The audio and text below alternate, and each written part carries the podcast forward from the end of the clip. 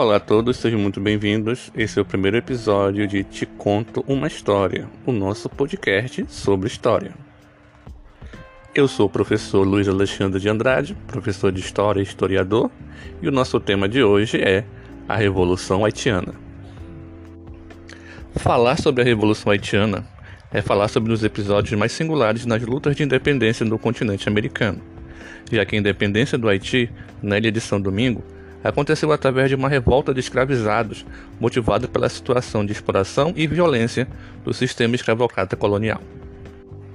Essa história começa no século XVI, quando os espanhóis chegaram na região hoje conhecida como Ilha de São Domingos, naquela época batizada de Espanhola.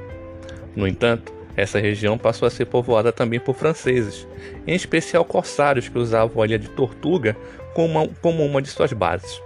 Com o passar dos anos, os franceses foram ocupando e colonizando parte da região, até que no século XVII a Espanha reconheceu a posse francesa do território.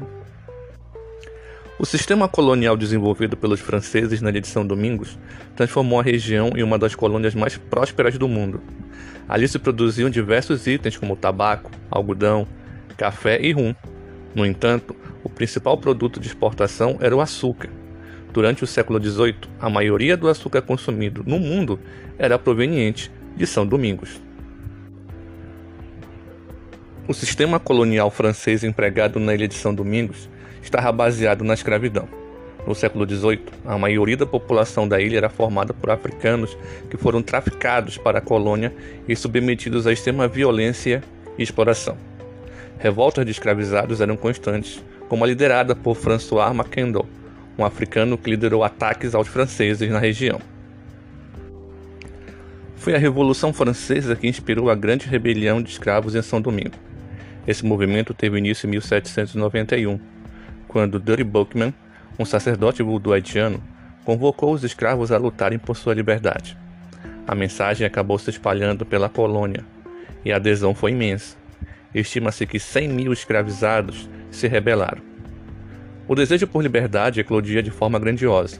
Após anos e anos de exploração, os escravizados de São Domingos externalizaram todo o ódio que sentiam dos franceses que dominavam a região. Propriedades foram invadidas e destruídas. Grandes proprietários de terras e suas famílias foram mortos. As tropas francesas situadas em São Domingos procuraram resistir à luta, mas logo foram derrotadas.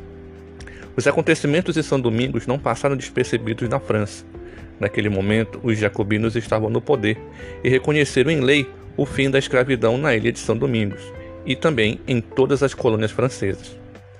Nesse momento, destacava-se a atuação de Toussaint Louverture, homem negro haitiano considerado o maior líder da Revolução Haitiana.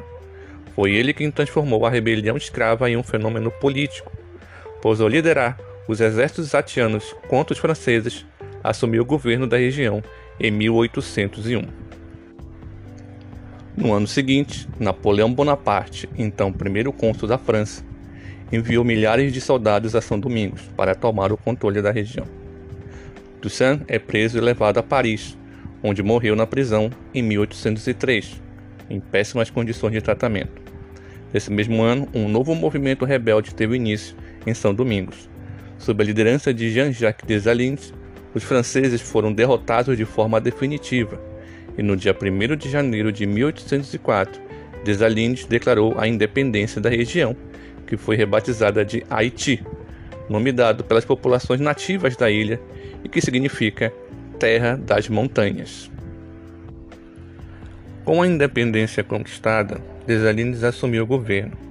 No entanto, o medo com que os atos de rebelião acontecidos no Haiti inspirassem outros, países que possuem relações comerciais na ilha cortaram tais relações. O Haiti, isolado, entrou em uma grave crise econômica. Os anos que se seguiram foram também marcados por muita instabilidade política. O país chegou a ficar dividido em dois regimes, um monárquico e outro republicano. Foi somente em 1820, com a unificação dos territórios, que o regime republicano foi consolidado no país. Bem, turma, espero que tenham gostado dessa breve abordagem sobre a Revolução Haitiana e a sua importância na história de independência das colônias americanas. Até a próxima. Tchau.